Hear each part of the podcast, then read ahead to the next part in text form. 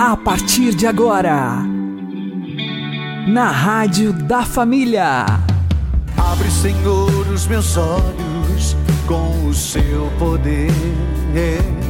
Caminhando com Jesus. Acredite, se Deus é por nós, quem será contra nós?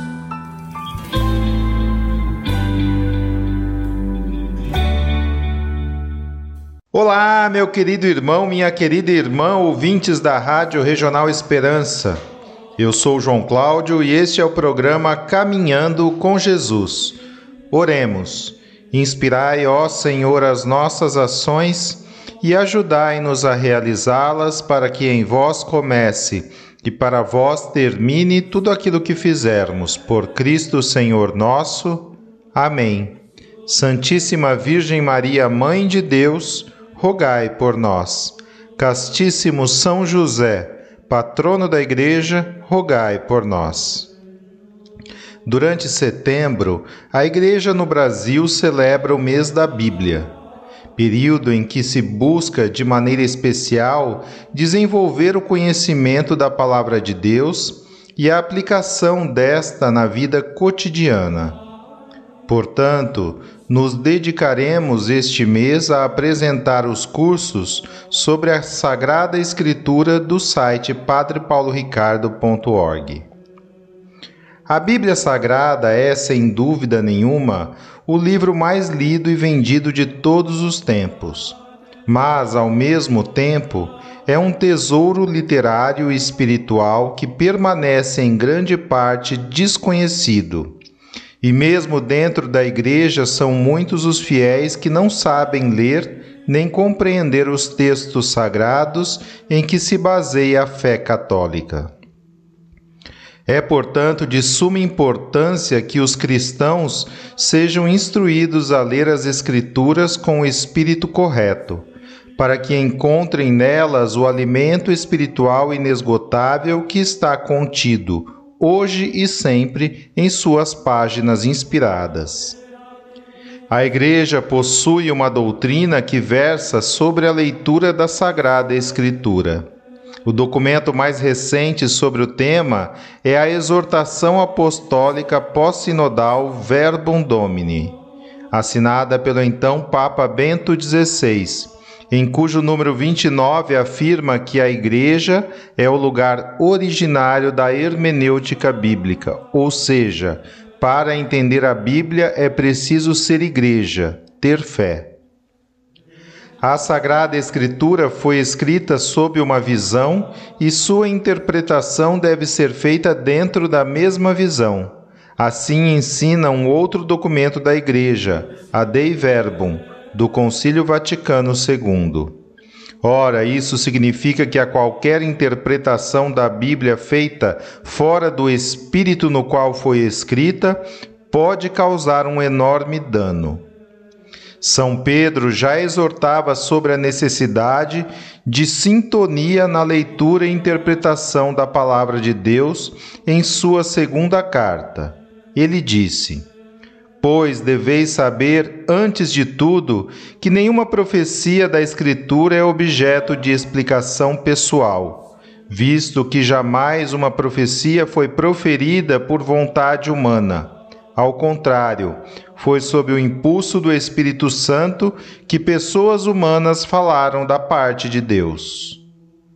Logo, os textos da Bíblia devem ser interpretados em sintonia com a Igreja Somente sendo igreja é possível compreendê-la.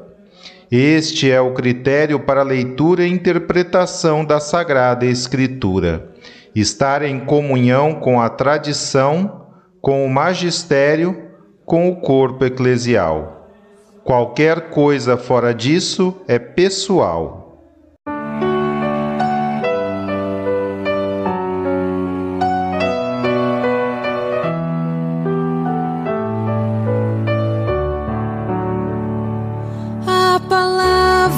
Senhor, quando chegou, desinstalou meu coração. Ao chegar, desafiou-me a exigir uma resposta de sim ou não. É fácil dizer sim, é fácil dizer não, mas dói depois do sim e dói depois do não. A palavra do Senhor depois que ela passou, nada mais será do jeito que já foi. Senhor, depois que ela passou, nada mais será do jeito que já foi.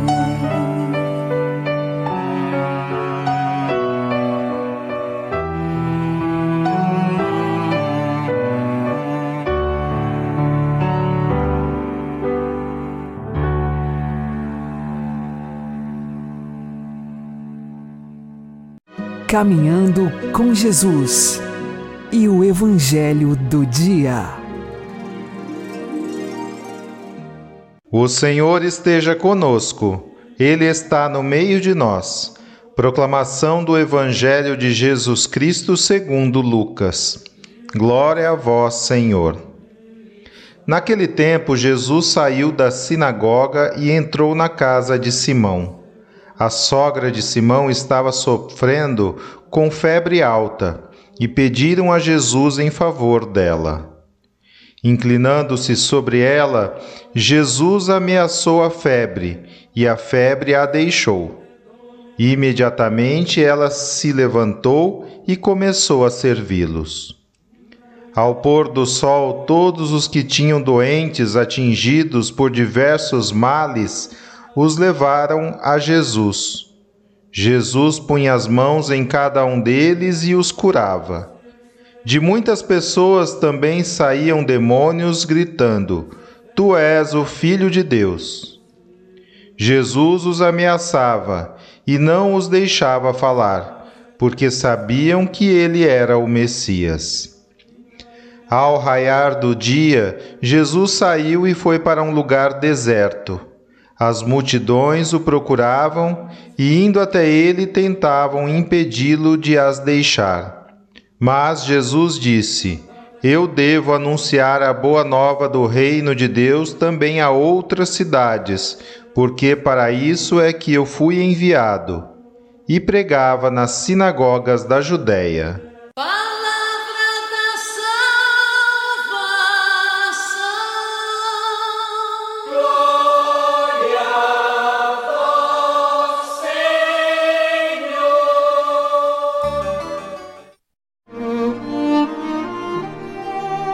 Agora, a homilia diária com o Padre Paulo Ricardo. Meus queridos irmãos e irmãs, no Evangelho de hoje, Jesus entra na casa de Simão Pedro e acontece aquela famosa cura da sogra de Simão. Logo em seguida, eh, São Lucas faz dois sumários. Primeiro, ele fala da cura dos doentes, de uma forma geral. Né? E aqui ele apresenta Jesus como aquele que impõe as mãos sobre cada uma das pessoas e curava. E depois, os exorcismos. Ou seja, Jesus, ele, digamos, usar uma palavra difícil, apostrofa, ou seja, se dirige aos demônios, né? É, realmente é, com grande intensidade. E é assim que eles deixam os endemoniados. Esse é o primeiro grande sumário: curas e exorcismos. E depois, um segundo grande sumário, Jesus é, vai pregar o Evangelho. Ou seja, ele não se detém na realidade das curas e dos exorcismos, mas ele vai para levar o reino de Deus, o anúncio do Evangelho a todos os lugares. O que é que nós podemos é, tirar desse Evangelho? Aqui eu estou apresentando é, o Evangelho sumariamente, porque são três partes bem claras, né? São três sessões bem claras. Bom, em primeiríssimo lugar, vamos para a realidade da sogra de Simão Pedro. Veja, ela está com uma grande febre. É isso que diz São Lucas. A tradição nos diz que São Lucas era, além é, de apóstolo de Jesus, antes ele teria sido médico. Né? E é por isso que São Lucas é o padroeiro dos médicos. E é interessante mesmo que a gente vê é, no Evangelho de Lucas essa é, tendência de olhar para os detalhes como um olhar mesmo de médico. Por exemplo, São Lucas é o único que nota na agonia de Jesus no Horto das Oliveiras que ele suava como gotas de sangue. Né? Isso aqui é um detalhe é, realmente é, médico e coisas assim. Aqui na cura é, da sogra de Pedro, é, São Lucas recorda que ela está sofrendo, está oprimida por uma grande febre, piretomegalo. E, e aqui essa abundância de detalhes, porque São Lucas, como médico, sabia o que, é que era uma febre. Veja, nós estamos aqui no tempo em que não existem os antibióticos. Uma febre era grande desse jeito, era praticamente uma condenação de morte. Era muito fácil que uma pessoa tomada por grandes febres, viesse a óbito. Por isso, aqui, São Lucas está falando realmente. Jesus está lidando aqui com uma mulher que estava em estado grave. Porque quando a gente diz assim, ah, a sogra de, de Pedro estava com febre, né? Então, nossa tendência hoje em dia é chegar e dizer assim, ah, toma uma Novalgina, né? Vai lá e faz alguma coisa para baixar a febre. Mas é, são outros tempos. Aqui, é, uma febre podia ser realmente uma infecção galopante, como ainda hoje pode ser, só que eles não tinham os meios para combater e para debelar isso daqui. E Jesus, né, é, enfrenta esta realidade soberanamente. Jesus Aqui se coloca sobre a mulher que está num plano mais baixo, Jesus sobre ela e ele então não se dirige à sogra de Pedro, não fala com ela, mas ele se dirige à febre. Né? Ele vai e diz para a febre, né? Então ele diz à febre, e a febre, então, a abandona. E a abandona de tal maneira que ela se põe a servir. É a diaconia, né? Ou seja, aqui a sogra de Pedro é curada para servir. E aqui, como nós estamos no Evangelho de São Lucas, é bom nós nos recordarmos, né? Que são Lucas nos diz, já nos dizia antes no Evangelho, para que libertos das mãos dos nossos inimigos, nós os sirvamos sem temor. Essa, essa parte que vem do, do hino de Zacarias mostra claramente o projeto de Deus para o seu povo de Israel e para nós hoje cristãos. Ou seja, Deus, lá no Antigo Testamento, libertou o povo do Faraó para que libertos da mão dos seus, nossos inimigos. E esse povo era chamado então agora a servir a Deus, servir a Deus na liturgia, servir a Deus na obediência, servir a Deus na vida, para que libertos das mãos dos nossos inimigos, nós os sirvamos sem temor, em santidade e justiça todos os nossos dias.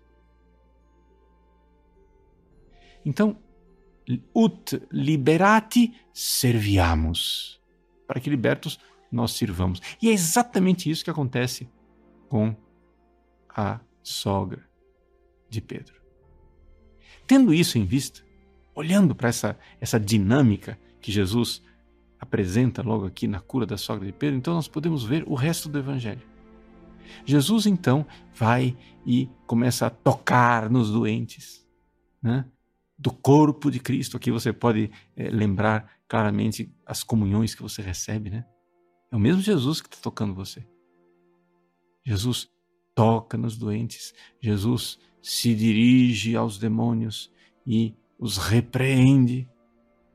E por que Jesus faz isso? Para que, libertos da mão dos nossos inimigos, nós os sirvamos. Então, quando o povo que estava recebendo tantas curas e tantas libertações, quis segurar Jesus e chegar e dizer: Não, peraí, Jesus, fica aqui, né? É, cura a gente. Jesus diz: Não, nada disso. Eu devo anunciar a boa nova do reino de Deus também em outras cidades, pois para isto é que eu fui enviado. Né? E essa realidade, para isto é que eu fui enviado, nos recorda exatamente que uma vez que a gente é liberto das mãos dos nossos inimigos, nós precisamos ir. Nós precisamos levar outras pessoas para Deus. Nós temos precisamos dessa diaconia da sogra de Pedro, né? O serviço de levar outras pessoas para Deus. E nós somos libertos da mão dos nossos inimigos, fomos libertos da doença, fomos libertos das opressões demoníacas, não simplesmente é, para nós, mas para os outros, para servir. E o serviço de levar a verdade, de levar a boa nova, de evangelizar. Então, assim, pegando isso tudo e colocando aqui numa, é, uma aplicação bem clara da nossa vida, você já entendeu, mas eu estou aqui só explicitando. Meu irmão, minha irmã, você tem que lembrar o seguinte: Deus nos salva. Mas a melhor forma de você se salvar é você ir agora salvar os outros. né? Ou seja, Deus vai e me dá a graça, me tira da morte. Nós, com o pecado mortal, nós estávamos condenados à morte eterna, como a sogra de Pedro estava condenada, com aquela febre tremenda a uma infecção generalizada, a uma coisa grave. Mas nós fomos salvos das garras do inferno, né? exatamente para servir a Deus e levar outros irmãos. Nós precisamos, porque fomos tão amados por Jesus, precisamos amar Jesus de volta e amar Jesus de volta convertendo os outros, servindo a Deus nos outros e levando-os para o Evangelho e para a verdade. É necessário né, que nós, como Jesus, saiamos anunciando o reinado de Deus. É para isso que nós fomos enviados, como Jesus foi enviado. Né? A palavra enviado é apóstolo, né? apestalen. Então, aqui, Jesus enviado, Jesus nos envia também. Libertos das mãos dos nossos inimigos, nós os sirvamos, pregando o Evangelho a todos os seres humanos, a todos os homens de boa vontade. Deus abençoe você. Em nome do Pai, do Filho e do Espírito Santo. Amém.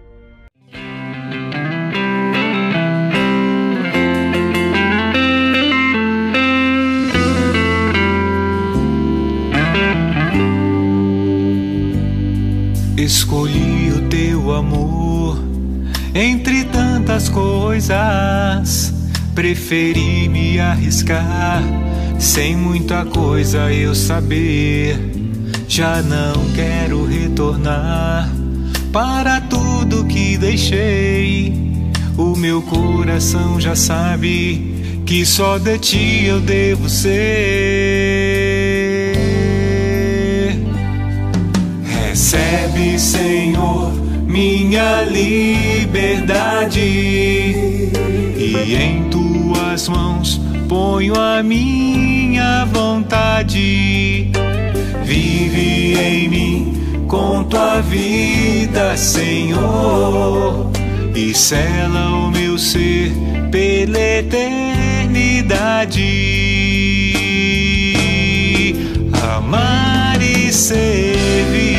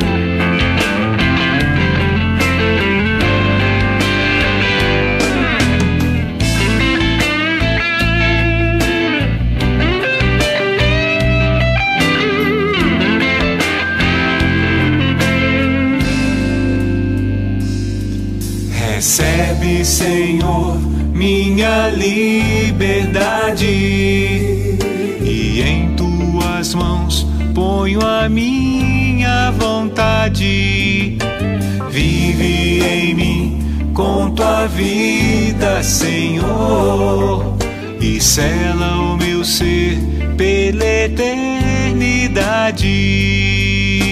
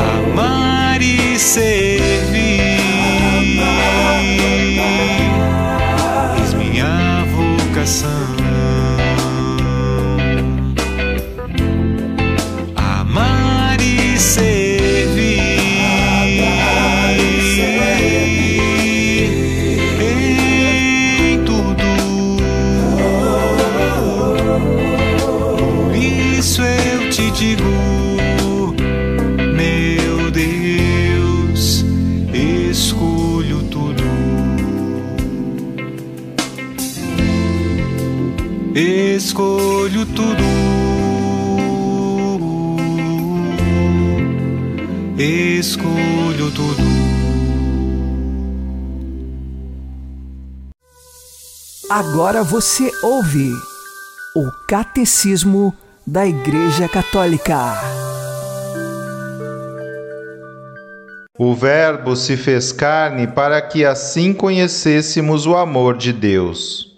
Assim se manifestou o amor de Deus para conosco. Deus enviou ao mundo o seu Filho unigênito, para que vivamos por ele. Porque Deus amou tanto o mundo que entregou o seu Filho unigênito para que todo homem que acredita nele não pereça, mas tenha a vida eterna. O Verbo se fez carne para nos tornar participantes da natureza divina. Pois foi por essa razão que o Verbo se fez homem, e o Filho de Deus se fez filho do homem. Foi para que o homem, entrando em comunhão com o Verbo e recebendo assim a adoção divina, se tornasse filho de Deus. O Filho unigênito de Deus, querendo que fôssemos participantes da sua divindade, assumiu a nossa natureza para que, feito homem, fizesse os homens deuses.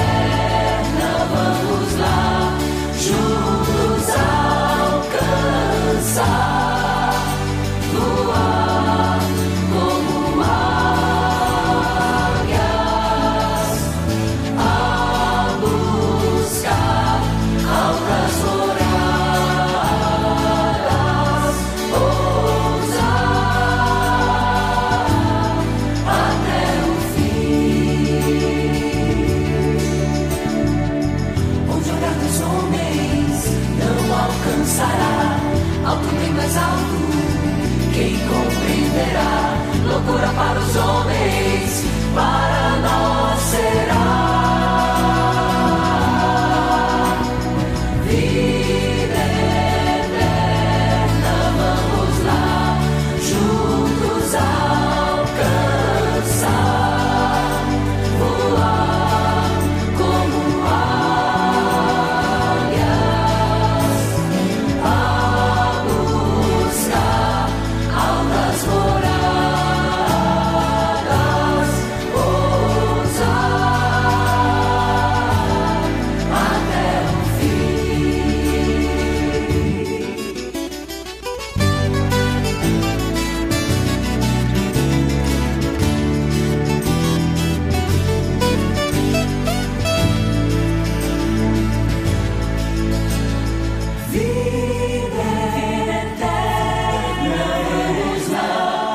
O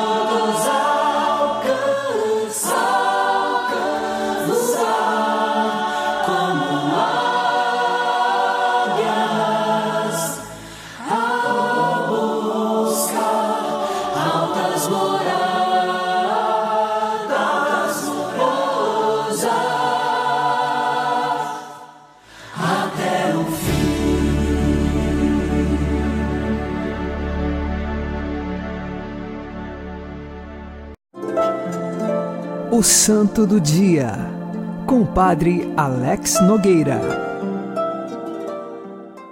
Neste dia 1 de setembro, nós celebramos Santo Egídio, este que nasceu no ano de 650 depois de Cristo em Atenas, na Grécia.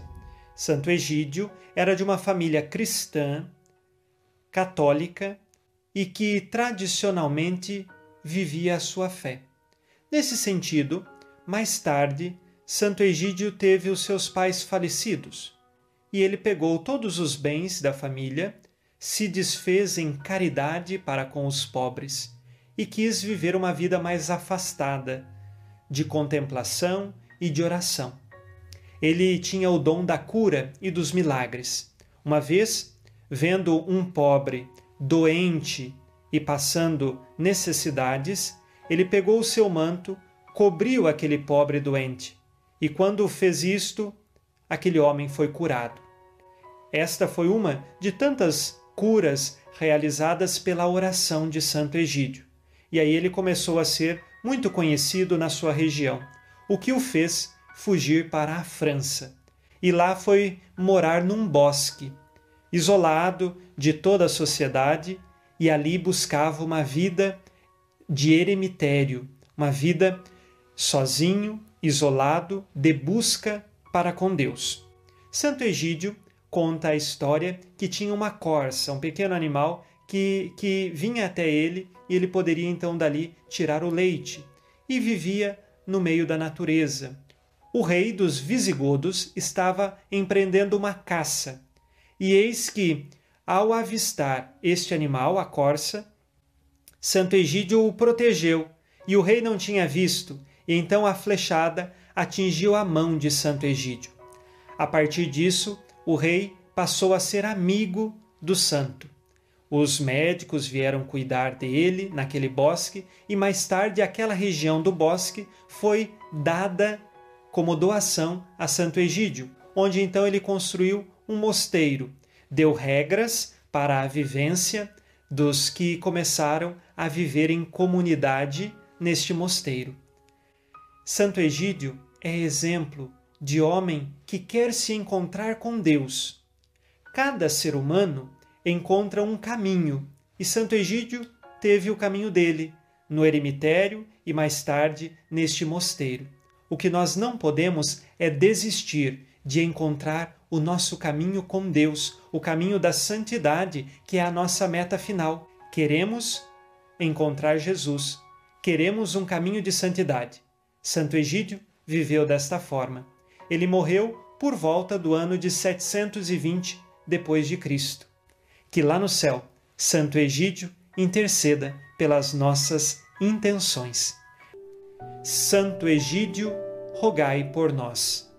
Abençoe-vos Deus Todo-Poderoso, Pai e Filho e Espírito Santo. Amém. fique na paz e na alegria que vem de Jesus.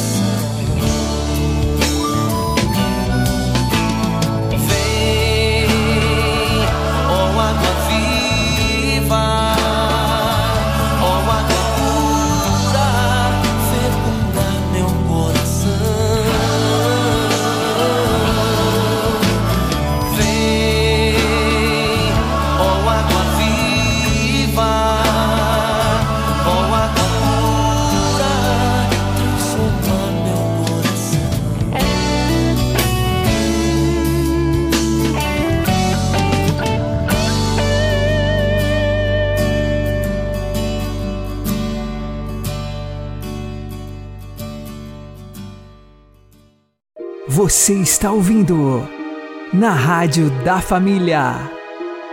Caminhando com Jesus. Oremos hoje pelos enfermos. Senhor Jesus Cristo, sempre fostes ao encontro dos enfermos com uma palavra de esperança e um gesto de amor. Ao nascer da Virgem Maria, assumistes nossa condição humana e experimentastes a nossa dor. Senhor, nossos doentes necessitam ser curados no corpo e no espírito. Pela fé, sabemos que nenhuma doença é maior do que a vida. Por isso, que todos os doentes, sustentados pelo vosso amor, não deixem que a dor lhes roube o significado da vida. Confortai-os com vosso poder, renovai-lhes o ânimo e a esperança, para que possam superar todos os seus males. Abençoai também as pessoas que têm a missão de cuidar dos doentes, que tenham paciência, caridade e compaixão. Vós que sois Deus com o Pai e o Espírito Santo. Amém. Uma boa noite a todos, que Deus abençoe vocês e continuemos caminhando com Jesus.